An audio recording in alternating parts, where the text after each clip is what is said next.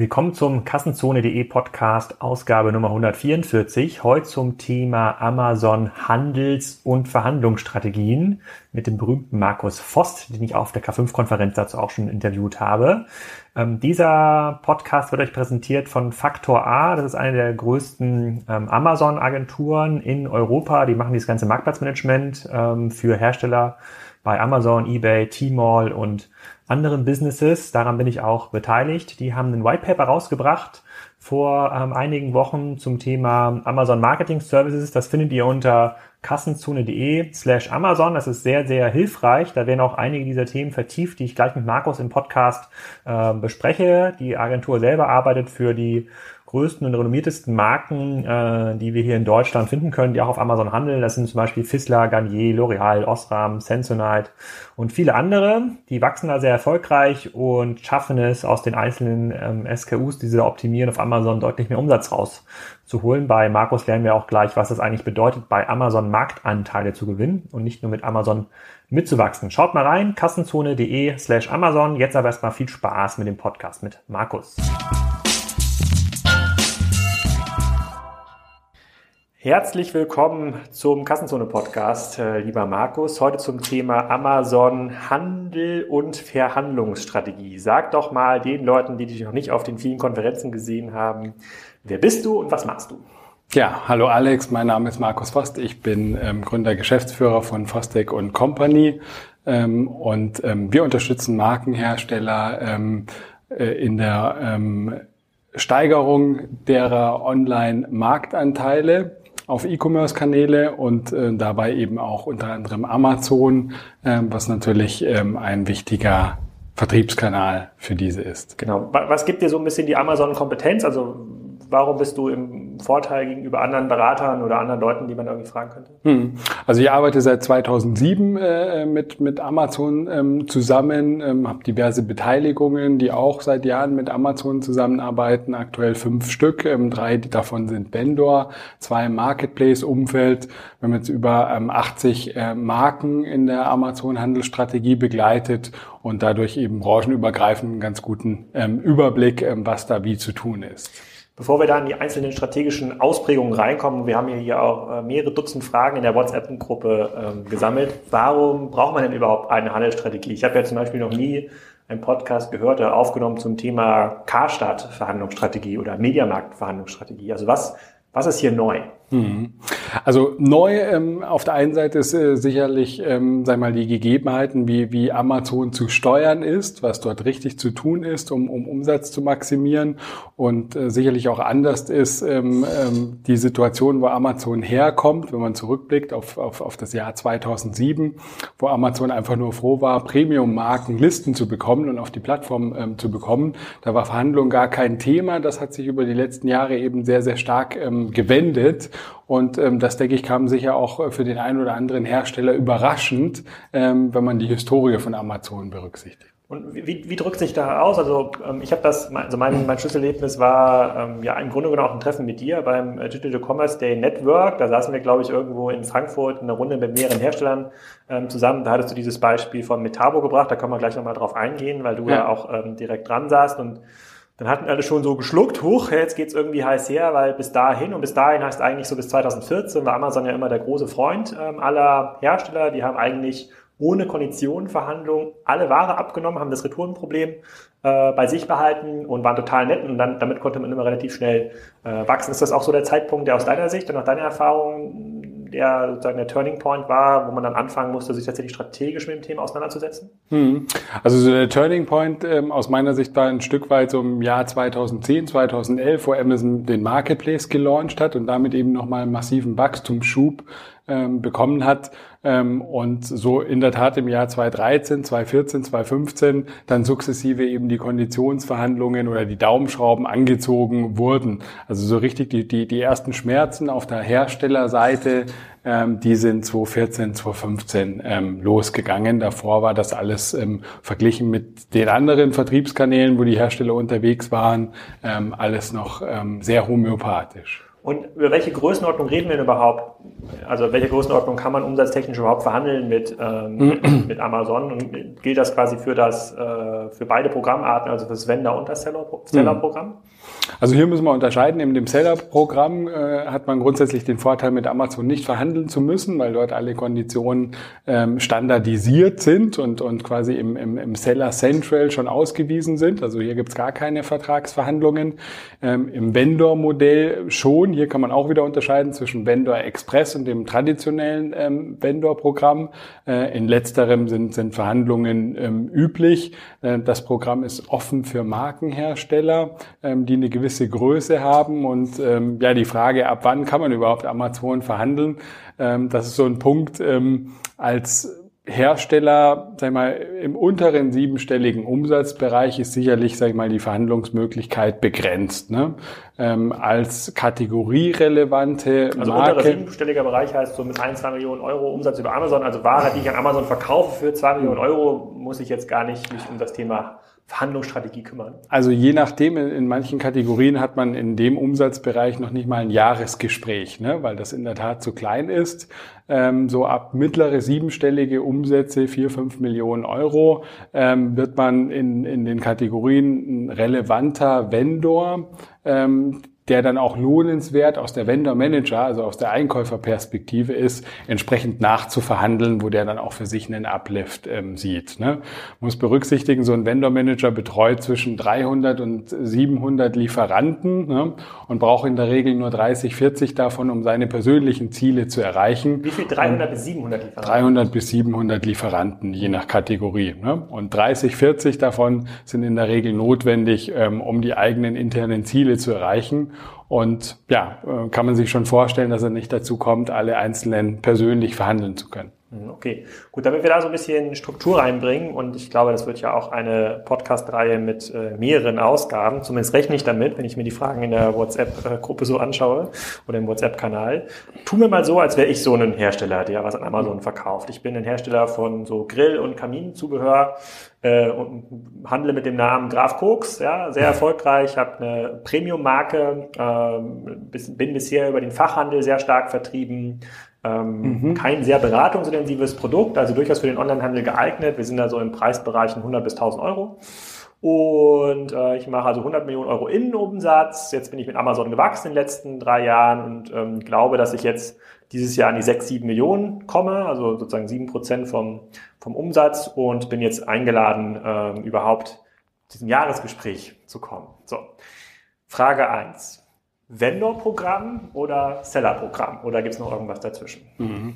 Gut, wenn du zum Jahresgespräch eingeladen worden bist, dann bist du ja schon im Vendor-Programm. Aber ich habe mir noch nie Gedanken darüber sonst, gemacht. Ich ähm, habe mir noch nie Gedanken darüber gemacht. Genau, aber du bist zumindest schon mal jetzt äh, im Vendor-Programm gelistet äh, und über die letzten Jahre unterwegs gewesen, sonst hättest du die Einladung nicht bekommen. Grundsätzlich die Frage Vendor oder Seller ähm, das ist, das ist ein Thema, wo man sehr stark abhängig machen muss, einfach von der, von der eigenen Distributionsstrategie. Ne? Distribuiert man jetzt äh, mehrstufig, das heißt, hat man Fachhandelskanäle eben dazwischen, tendiert man eher in Richtung Vendor-Modell deswegen zu gehen, weil man einfach deutlich mehr Marketingmaßnahmen zur Verfügung stehen hat, um den Sellout zu maximieren. Ne?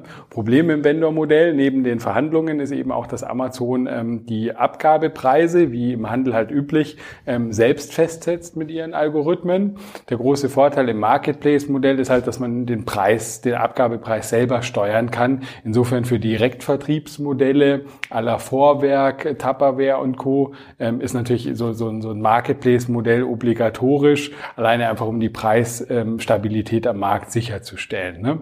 Weil, weil, um das besser zu verstehen, würde ein, äh, ein Direktvertriebsmodell, also jemand, der ohne die Fachhandelsstufen irgendwie auskommt, da gibt es ja auch verschiedene Hersteller, hm. würde das anfangen an Amazon zu verkaufen, ähm, hätte man die Gefahr, dass es jemanden gibt, der den Preis äh, unter meinen Preis, unter meinen Marktpreis setzen kann. Da würde sich also eher lohnen, im Sellerprogramm zu bleiben, also über den Marketplace zu handeln.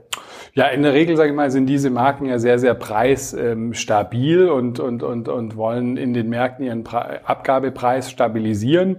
Ähm, diese Hoheit gibt man ja in dem Vendor-Modell letzten Endes auf, indem dass der Amazon-Algorithmus ähm, dann den Preis halt im Optimum, im Preismengen-Optimum festsetzt. Ja? Und der kann halt ähm, durchaus dann unter dem Hersteller UVP entsprechend liegen und würde so ein Direktvertriebsmodell natürlich dann den Marktpreis dann, dann, dann auch verzerren. Ne? Hast du schon mal Hersteller getroffen, die eigentlich ein Direktvertriebsmodell haben und trotzdem im Vendor-Programm Amazon sind? Nein. Okay. Also soweit, soweit ist schon, soweit ist schon nieder. Du sagst, dass es ähm, für jemanden, der nicht im Direktvertriebsmodell ist, sondern im mehrstufigen Vertrieb, ähm, der hat mehr Marketingmöglichkeiten bei Amazon. Da gab es auch in der WhatsApp-Gruppe so ein bisschen die Frage, naja, das gleicht sich ja gerade so ein bisschen an. Auch mhm. in dem Marktplatzumfeld hat man mittlerweile mal Marketingmöglichkeiten. Wie betrachtest du das? Du siehst, du siehst ja auch, du siehst ja auch den einen oder anderen Account mal an. Ähm, ist es so? Also hat der Marktplatz mittlerweile ähnlich viele Tools zur Verfügung wie der Vendor-Bereich oder, oder sprechen wir hier über verschiedene äh, Hebel, die man ansetzen kann? Also im Wesentlichen, sage ich mal, ähm, ist es in der Tat so, dass sag ich mal, der Marketplace in den letzten Jahren attraktiver wurde, was die Marketingmöglichkeiten angeht, mit Sponsored Products beispielsweise. Ähm, aber in der Tat haben wir halt nochmal Status Quo. Wir haben, wir haben Amazon Marketing Services, was ähm, das effizienteste Marketingprogramm auf Amazon in den letzten eineinhalb Jahren, seit der Launch ist. Ähm, letztendlich an den CPOs, ne? also die Cost per Order ähm, im, im Amazon, äh, in den Amazon Marketing Services liegt halt in der Regel deutlich bei, bei unter 10 Prozent. Nur damit die, also wir haben ja relativ viele Nicht-Händler, Hersteller, die auf Amazon handeln, die auch unter den Zuhörern und Zuschauern, nur damit man das so ein bisschen, so ein bisschen Grip dran wird. Sponsored Products, das sind eigentlich so diese Produktlisting-Ads, sowas wie bei Google auch so Anzeigen sind. Da könnte ich auch, wenn ich äh, Marktplatzteilnehmer bin, also wenn ich zum Beispiel ein Fachhändler bin, äh, der Graf Koks Produkte ja. verkauft, könnte ich dann Anzeigen kaufen für dieses äh, Produkt, was ich auch verkaufe auf Amazon? Also Sponsored Products, das geht in der Tat auch im Marketplace. Hier muss man halt unterscheiden. Äh, mit Sponsored Products kann man letzten Endes immer nur die Sichtbarkeit auf der Produktauswahlseite optimieren. Ne? Das heißt, man wird eben einfach weiter oben gerankt. Ne? Was äh, mit Sponsored Products eben nicht geht, sind die klassischen Amazon Marketing Service wie Headline Search Ads. Ähm, das sind eben diese Sparkles, die direkt unter dem Keyword erscheinen und die sind halt sehr effektiv. Ne? Aber für welchen, für welchen Händler, für welchen Fachhändler, angenommen, du bist jetzt mein Fachhändler von den hm. Graf Cooks Produkten, für welchen Fachhändler macht es denn Sinn, auf dem Marktplatz solche Tools zu nutzen, wenn ich später auf der Artikel-Detailseite noch mit anderen Händlern eigentlich um äh, die Buybox konkurriere. Mhm. Gut, das ist ein guter Punkt. Natürlich, das ist auch ein Grund, warum, sage ich mal, in der Regel Händler von, von ähm, äh, klassischen äh, Commodity-Produkten oder, oder Produkten, die eben von mehreren Anbietern distribuiert werden, in der Regel keine solche Marketingmaßnahmen durchführen, weil in der Tat können sie natürlich nie steuern, wer in der Buybox ist. Ne? Und von solchen Marketingmaßnahmen äh, profitiert letzten Endes der günstigste Anbieter ne, auf der Produktdetailseite. Ja. Das ist so. Ne? Letzten Endes äh, ist deswegen, sage ich mal, die Marketingmaßnahmen primär ein Thema, wo halt die Hersteller sich drum kümmern. Okay, angenommen, ich bin jetzt in diesem Vendor-Programm, wir reden ja gleich nochmal darüber, ob es nochmal Zwischenstufen gibt und jetzt gibt es Amazon, äh, Amazon Marketing oder Amazon Media Services quasi ein Tool, mit dem ich Geld allokieren kann auf der Amazon-Plattform, um zum Beispiel diesen Banner zu kaufen unter dem Suchfeld äh, ja. oder irgendwelche anderen ähm, ähm, ja, Werbeformate, wie es eigentlich bei Google mittlerweile auch ist. Jetzt hast du gesagt, das ist für dich der mit Abstand effizienteste Kanal, der ja einem im, im Seller-Programm nicht zur Verfügung steht, weil der CPO so, so niedrig ist. Jetzt lass mir das mal ganz kurz durchrechnen. Wie komme ich überhaupt auf dem CPO? So mein Produkt kostet nehmen wir mal 500 Euro äh, ja. ähm, äh, Brutto-Produkt. So, wie muss ich denn das, wie muss ich mir das vorstellen? Und ähm, ich bin jetzt im Grill- und Kaminbereich, dann kann ich wahrscheinlich bieten auf das äh, Keyword Grill ja. ja. Ähm, dann erscheint so ein, so ein Produkt oder so ein Banner, so ein Banner von mir. Ähm, da klickt dann jeder 20. drauf, so, der landet dann wahrscheinlich bei mir auf einer Artikel-Detailseite oder quasi auf, meinen, auf einer Sammlung meiner Produkte. Kann ich mhm. wahrscheinlich kann ich Das kannst du einstellen, genau. genau. So, mhm. aber wie, wie, wie kommst du denn auf einen günstigen CPO? Also du sagst, sagst du, es gibt höhere Conversions als bei Google. Lohnt sich das sofort beim ersten Kauf? Mhm. Ja, was also du da? Ein, ein Punkt letztendlich, also es ist möglich grundsätzlich in dem AMS-Programm auch auf Brand-Keywords zu targeten. Also in deinem Beispiel mit Graf Koks Produkten würde sich natürlich dann anbieten, auf Weber Grill zu targeten in dem Fall.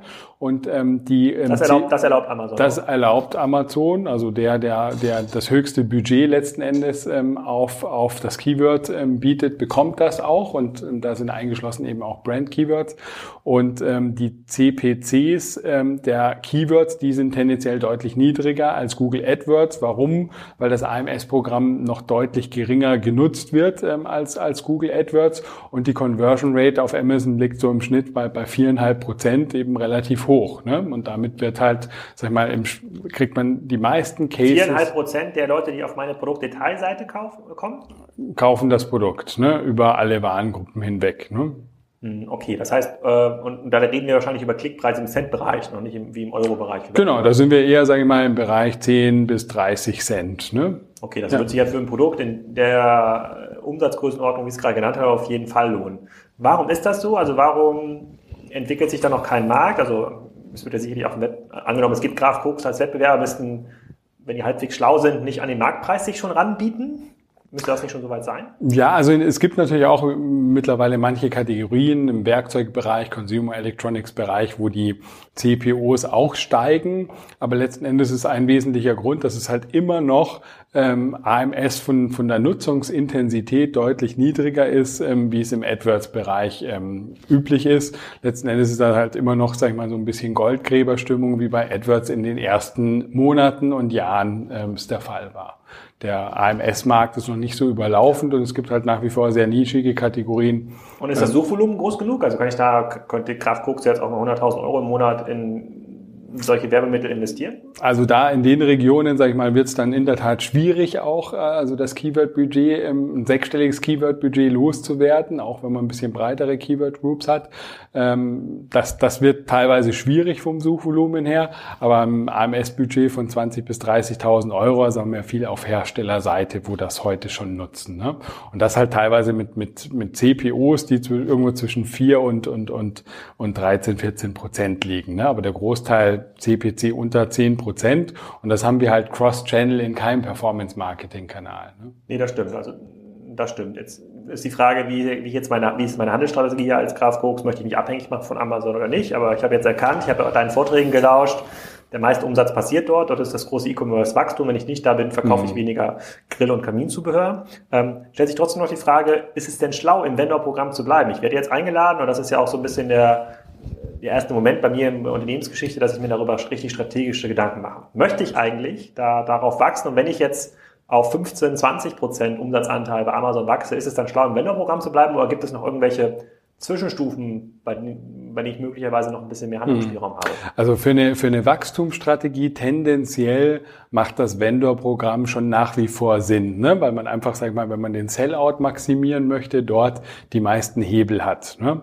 Ähm, auf der anderen Seite hat man natürlich das Thema, äh, man wird von Amazon zunehmend ähm, in den Konditionen eben stark verhandelt und wenn man dem nicht nachkommt in den Jahresgesprächen, ähm, dann droht Amazon eben mit Sichtbarkeitsentzug der Produktdetailseiten ähm, oder auch mit Auslistung des Produkts, also sogenannten Crap Out. Also Crap ähm, ist ein, ein, ein Replenishment-Merkmal auf Amazon. Das steht für Cannot Realize Any Profit. Und dann wird der Artikel einfach im Vendor-Programm nicht mehr bestellt. Aber was heißt denn Cannot Realize Any Profit? Das heißt, ich als Hersteller verkaufe das Produkt so teuer an Amazon und Amazon schafft es quasi nicht auf einen marktgerechten Preis zu kommen, so dass Amazon merkt, nee, auch obwohl wir es gelistet haben, kommt da kein, nicht genug Umsatz drüber. Ist das sowas? Also ähm, Cannot Realize Any Profit bedeutet aus der Amazon-Sicht, die Profitabilitätskriterien sind nicht erfüllt. Ne? Und das ist in der Regel ähm, der Fall, ähm, wenn Artikel ähm, eine ähm, Nettomarge haben, die bei unter 20 Prozent liegt ähm, aus der Amazon-Sicht. Und ein wesentlicher Treiber dafür ist eben auch der Online-Street-Price. Also ähm, Amazon ähm, matcht eben auch die Preise mit anderen Third-Party-E-Retailern und Pure-Playern im Markt und äh, setzt eben den Abgabepreis, den Online-Street-Price, der auf, auf Wettbewerbsniveau fest. Ne? Und dadurch kommt natürlich ähm, ähm, der Deckungsbeitrag aus der Amazon-Sicht unter Druck. Und wenn der dann dauerhaft eben ähm, diese 20 Prozent unterschreitet, dann fängt an eben Amazon diesen Artikel automatisiert auszulisten und nicht mehr über das Vendor-Modell zu bestellen. Ist das quasi eine DB1-Kalkulation? Also ist das quasi der Einkaufspreis Amazon versus äh, Netto VK? Sind das die 20 Prozent oder zieht Amazon schon irgendwelche Kosten ab? Ja, die zieht Amazon, also in diese CRAP-Betrachtung äh, gehen in der Tat auch Logistikkosten, ähm, Kosten für Kundenservice. Also wenn, wenn, wenn beispielsweise ein Anruf auf der Amazon-Seite Beschwerden zum Produkt kommen, werden die auch auf das Produkt gebucht ne? und äh, reduzieren eben somit auch, auch den, den Produktdeckungsbeitrag. Ähm, die fließen da schon mit rein. Ne? Also eher so eine DB2-Betrachtung. Okay, jetzt sage ich, ich möchte gar nicht meinen Sellout maximieren. Ich bin ja echt ganz glücklich mit einer ja. relativ ähm, breit gefächerten Fachhandelslandschaft, die auch meine kleinen Community-Events machen, die so gemeinsam Kaminabend organisieren, wo dann meine neuesten Kamintüren verkauft werden. Ähm, Highlight-Produkt bei mir, absolute Rennartikel. Hm. Ähm, ich möchte also nicht auf Teufel komm raus auf 10, 20 Prozent bei Amazon wachsen. Ich bin möglicherweise in meinem Sortiment auch schon relativ dominant, zumindest hm. in in Deutschland. Ja. Wäre dann quasi voll in dieses Vendor-Programm zu gehen immer noch eine gute Strategie? Oder gibt es was anderes? Naja, also wenn die, alleine wenn man mal die eigene Profitabilität betrachtet, muss man halt immer berücksichtigen, im Vendor-Modell bezahlt man äh, oder gibt eine, eine Erlösschmälerung von 20 bis 25 Prozent als Rechnungssofortrabatt ab und dann nochmal additiv 15 bis 30 Prozent als Backend-Kondition. Ne? Also wir sprechen irgendwo von 40 bis 50 Prozent Erlösschmälerungen, die an Amazon abgegeben werden im Vendor-Modell. Modell. Gehen wir in den Marketplace, hat man in den meisten Artikelgruppen eine Provision, die bei 15 Prozent liegt, allerdings auf dem Bruttoverkaufspreis gerechnet wird. Also mit Mehrwertsteuer sind wir dann irgendwo bei 17,6 Prozent. Ne? Und allein wenn man das halt gegenüberstellt, hat man im Marketplace-Modell natürlich eine deutlich höhere Wertschöpfung, geringere Erlösschmälerung und höhere Margen auf seiner Seite. Ne? Könnte ich, dann, also, könnte ich dann zusammenfassen könnte ich, oder verkürzt sagen, wenn ich meinen Umsatzanteil auf Amazon nicht maximieren will, also wenn mir möglicherweise das Marktwachstum von Amazon eigentlich egal ist, sollte ich mich aus dem Wenderprogramm zurückziehen? Grundsätzlich, also wenn es darum geht, einfach sag ich mal Marktanteile nur abzusichern oder visibel zu sein mit seinen Produkten, ähm, dann macht es durchaus Sinn, auf, auf, auf den Marketplace zu gehen und sag ich mal den Kanal vollständig selbst zu kontrollieren. Ja. ja. Was ich jetzt mittlerweile schon ein paar Mal gesehen habe bei verschiedenen Herstellern ist, es gibt so ja, Firmen, die eigentlich im Sinne der Hersteller dieses ja. Geschäft an Amazon äh, herantragen ähm, und damit schützen sich Firmen zumindest mittelfristig vor diesen direkten äh, Jahresgesprächen, ja. obwohl sie hintenrum schon sozusagen direkten Einfluss darauf nehmen, was und wie dort an, angeboten mhm. ist. Ist das für dich ein gängiges Modell, auch ein stabiles Modell? Also eine Zwölf, oder im Grunde ist das quasi Vendor Light ja. würde ich es mal nennen. Also im Prinzip, sage ich mal, sind diese Broker-Modelle, die halt Markenhersteller dabei unterstützen, über den Markt Marketplace ähm, zu distribuieren, ja daraus entstanden, dass viele Marken ähm, ein Problem haben, in, in die Marketplace-Welt deswegen zu gehen, weil sie dort als Verkäufer visibel werden und somit halt eine Wertschöpfungsstufe ähm, einnehmen, die eigentlich der Handel ausübt. Ne? Um, um diese Visibilität eben zu vermeiden, werden dann diese Broker eingesetzt, wie, wie ein E-Trader oder Avantrado, die diese Rolle dann halt ähm, ähm, wahrnehmen ähm, und äh, im eigenen Namen, aber unter der Steuerung des Herstellers oder Anbieters ähm, die Ware auf dem Marketplace zu distribuieren. Ne? Aber ist das nicht visibel für die anderen Fachhändler? Also wenn man sich diese Kanalkonflikte irgendwie mit vom Hals halten will, dann muss ich als Fachhändler noch gucken, oh, guck mal, hier ist ein Produkt von äh, Karaf Koks äh, von äh, äh, E-Trader. Ja, ähm, das ist ja so eine, so eine verkappte äh, Herstellergeschichte. Hm. Der verkauft jetzt also doch irgendwie an Amazon. Ist es nicht visibel oder ist dieser Markt noch nicht so weit? Naja, gut, ich meine, so, so diese Broker-Modelle haben am Ende des Tages halt auch mehr Marken im Portfolio und agieren wie ein normaler Händler, ähm, so dass es am Ende des Tages, sage ich mal, auch nicht, äh, sage ich mal, so im Fokus steht und letzten Endes ist es keine direkte, äh, äh, kein direktes Angebot eines Markenherstellers auf dem Marktplatz. Ne? Es ist halt immer eine eine Handelsstufe dazwischen und ähm, das wird als Kanalkonflikt freundlich eingestuft in der Praxis. Ne? Aber die Modelle bekommen natürlich jetzt zunehmend eben, eben Aufwind, vor allem halt durch die entsprechenden äh, Verhandlungssituationen auf der Amazon-Seite und durch die genannten Crap-Out-Situationen, dass Herstellerartikel einfach ausgelistet sind, ne? nicht mehr im Vendor-Modell verfügbar sind und somit der Hersteller halt ähm, die verfügbar sich um die Verfügbarkeit seiner Artikel auf Amazon halt kümmern muss.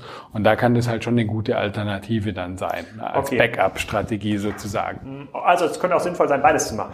Ja, in jedem Falle, ne? weil, sage ich mal, wenn man äh, als, als Hersteller nahe am Optimum, also am Margenoptimum aus der Hersteller- oder Anbietersicht operiert, dann hat man halt in der Praxis immer wieder mal Artikel, die rausgecrappt werden, weil ein Crap-Out bedeutet ja auch immer, man hat sein Margenpotenzial voll ausgeschöpft ne? am Ende des Tages. Wenn man nie ein Crap-Out hat, dann verkauft man ja definitiv zu günstig an Amazon.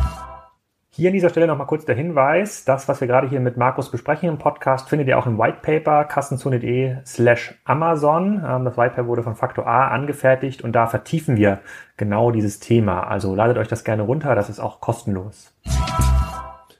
Ja, wie viel, ich habe äh, vielleicht nochmal, bevor wir nochmal in dieses Konditionenthema einsteigen, was man überhaupt verhandeln kann und wie, da, wie groß da der Spiel, ähm, ähm, Spiel, Spielraum ist. Ich habe jetzt, ich habe zum Beispiel 2000 verschiedene Produkte, so, da gibt's quasi jede Saison nochmal so 300 neue, 300 gehen raus. Um das sinnvoll zu managen bei Amazon, habe ich bisher ja immer nur im Distributionsmanagement den Typen gehabt, der halt für E-Commerce zuständig ist, also für irgendwelche äh, Outdoor-Händler und auch Amazon war irgendwie darunter. Wie muss ich mich denn jetzt aufstellen, personell und möglicherweise auch technisch, damit ich, wenn ich im Vendor-Modell bleibe und das ein bisschen antreibe, das optimal für mich nutze. Also zum Beispiel auch dieses Thema Crap-Out überhaupt mitbekomme. Ich, wahrscheinlich informiert mich Amazon ja noch nicht mal, äh, ähm, wenn irgendwas äh, diesen Tag hat, Crap. Mhm. Was ich ein bösartiges Tag finde, äh, ähm, ähm, sondern ähm, ich muss es ja irgendwie, muss es ja irgendwie tracken. Also Ja. wie müsste ich mich, jetzt mache ich diese fünf bis acht Millionen in diesem Jahr, wie viel Personal müsste ich dann eigentlich berücksichtigen? Ja, also in der Tat ist es ein Thema, das in der Praxis viele diesen Crap-Out gar nicht mitbekommen und ähm, sich erst wundern, sag ich mal, dass die Umsätze einbrechen und dann halt feststellen, dass Amazon die Artikel gar nicht mehr ordert und wenn sie dann dem auf den Grund gehen, dann sehen, dass es ein Crap-Artikel ist. Ähm, ja, personell, sag ich mal, bei fünf bis sieben Millionen Euro Umsatz äh, muss man auf jeden Fall drei Themenblöcke ähm, personell sauber lösen. Eins davon ist das ganze Thema Content und Amazon-spezifische Content-Optimierung. Je nachdem, wie, in wie vielen Ländern ähm, du halt unterwegs bist, ähm, brauchst du halt dafür bis zu fünf Sprachen. Ne? Deutsch, Englisch, Französisch, Spanisch und Italienisch für die fünf ähm, Amazon-Plattformen in Europa. Können mir über Dienstleister das kaufen? Das kann man über Agenturen ähm, einkaufen in jedem Falle und das macht, sag ich mal, ähm, bis zu einer Artikelanzahl, sag ich mal, von 1500, 2000 SKUs im Sortiment auch durchaus Sinn, das über Dienstleister zu machen, weil das dann erst dann, sag ich mal, so eine so eine Make-Entscheidung, ähm, wenn man es ähm, ökonomisch rechnet, treffend ist, wenn man bedenkt, dass man dann halt auch Native Speaker in diesen fünf Sprachen halt vorhalten muss. Ne? Dann hat man mal die Content-Seite abgedeckt und das ist halt ein Hygienefaktor, um halt als Vendor erfolgreich mitspielen zu können. Zweites Element ist ähm, das Thema Marketing auf Amazon. Also die ganzen Marketingmaßnahmen muss man erstmal die richtigen für sich ähm, identifizieren und dann auch steuern und tracken. Also auch ein AMS ähm, ist letzten Endes von der Komplexität ähm, so hoch wie, wie, wie klassische SEA, ne, wo es entsprechende Systeme, Ressourcen ähm, braucht, ähm, die davon auch Know-how haben. Idealerweise auch die Sprachkomponente ein Stück weit berücksichtigt wird. Und dann last but not, least das Thema Account Handling, ähm, was du angesprochen hast, wo dann auch diese Replenishment Codes à la CRAP beispielsweise ähm, dann auffallen werden. Ähm, also man muss die Analytics ähm, auf Amazon halt immer im Griff haben, ähm, auch Lost Buy Box ähm, Monitorings beispielsweise anstellen oder im Vendor-Programm auch das Thema Content Monitoring ist sehr, sehr wichtig, weil einmal eingelisteter Content, der, der, der auf Amazon hochgeladen wird, bedeutet natürlich nicht, dass der in, in, in drei Monaten immer noch in dieser Form live ist. Ne? Warum nicht? Na, weil da in den Backend-Systemen eben immer wieder Fehlerquellen auftreten. Durch die ständigen Content-Synchronisierungen, Aktualisierungen fliegen dann schon mal Bullet Points, Bilder raus oder werden auch Texte adaptiert, auch wenn es eigentlich nicht sein sollte. Ne?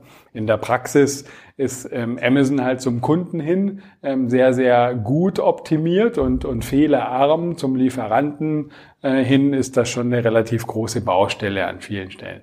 Okay, also sagst du, der eine Mitarbeiter bei mir im Unternehmen, der bisher das Jahresgespräch so nebenbei geführt hat und äh, alle zwei Wochen mal in Amazon Analytics schaut, da muss man noch ein bisschen aufbauen. Definitiv, also sage ich mal so in der Größenordnung fünf bis sieben äh, Millionen Euro Umsatz, da spricht man, sage ich mal, schon dann, dann von mindestens ähm, drei FTEs, wenn man das ähm, einigermaßen adäquat ähm, ähm, managen möchte. Und da spricht man jetzt auch noch nicht unbedingt von dem Best Practice Ansatz.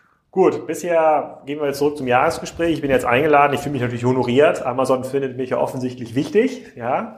Aber ich habe schon bei dir so rausgehört, äh, Amazon findet seine eigene Marge da für sich viel wichtiger. Ist eigentlich kein gutes Zeichen zum Jahresgespräch ähm, äh, zu kommen. Ähm, jetzt bin ich ja normaler Hersteller und habe ja bisher die Erfahrung gemacht, dass man ja zusammen mit dem Händler ja. was gemeinsam machen kann, was äh, und auch was ausdealen kann, was den allen zugutekommt. Mhm.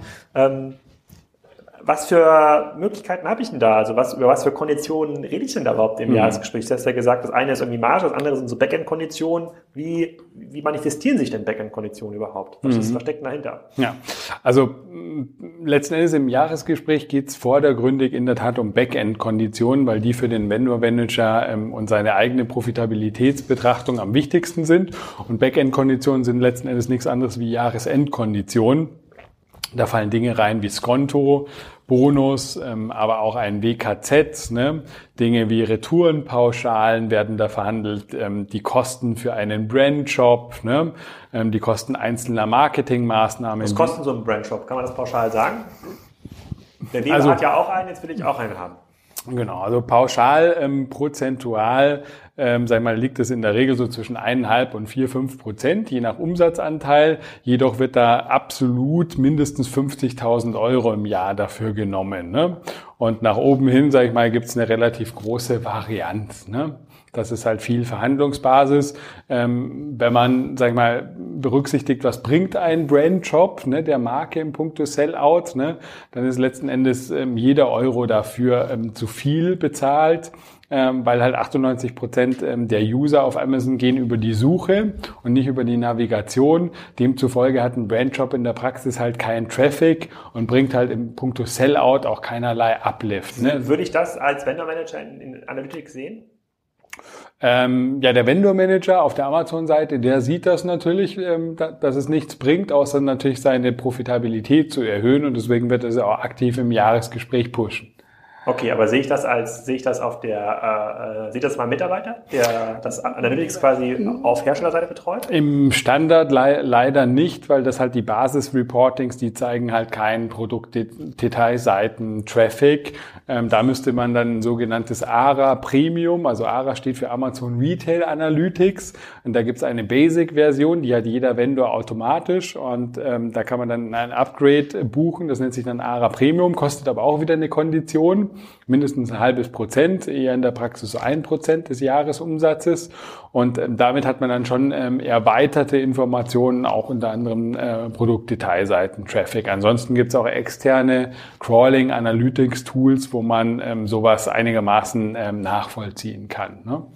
Okay, aber diese Backend-Kondition, also insbesondere im Bereich WKZ, wie drückt, also wie sieht das Gespräch dann aus? Sagt mir dann der, der Vendor-Manager, der mich jetzt eingeladen hat, wahrscheinlich für mich maximal eine Stunde Zeit hat, so wie du das darstellst, die, hm. die stark unter Druck sind, dann bin ich einer von den 30, 40, ne? die, die, der, die der betreut. Ähm, was heißt denn das an WKZ? Heißt das, ich hier Alex, gib mal, äh, wir machen mal 10% WKZ auf deinen Zieljahresumsatz, ich will mal 700.000 Euro in irgendwelche Maßnahmen stecken, die Amazon äh, hm. mir so anbietet? Oder naja, also du, du kommst ja schon ins Jahresgespräch und hast ja schon ein vorhandenes Kon Konditionenkonstrukt. Ne? Du hast ja, sag ich mal, im Worst Case schon deine 10% WKZ, die bei Amazon im Standard sind. Wenn du die nicht nachverhandelt hast am Anfang, dann hast du die schon drinnen stehen. Und ähm, dann das ist auch WKZ auf Jahresumsatz? Auf den Jahresumsatz. Das ist auf die Net Receipts, also quasi auf den Sell-in-Reinverkauf netto. Ne?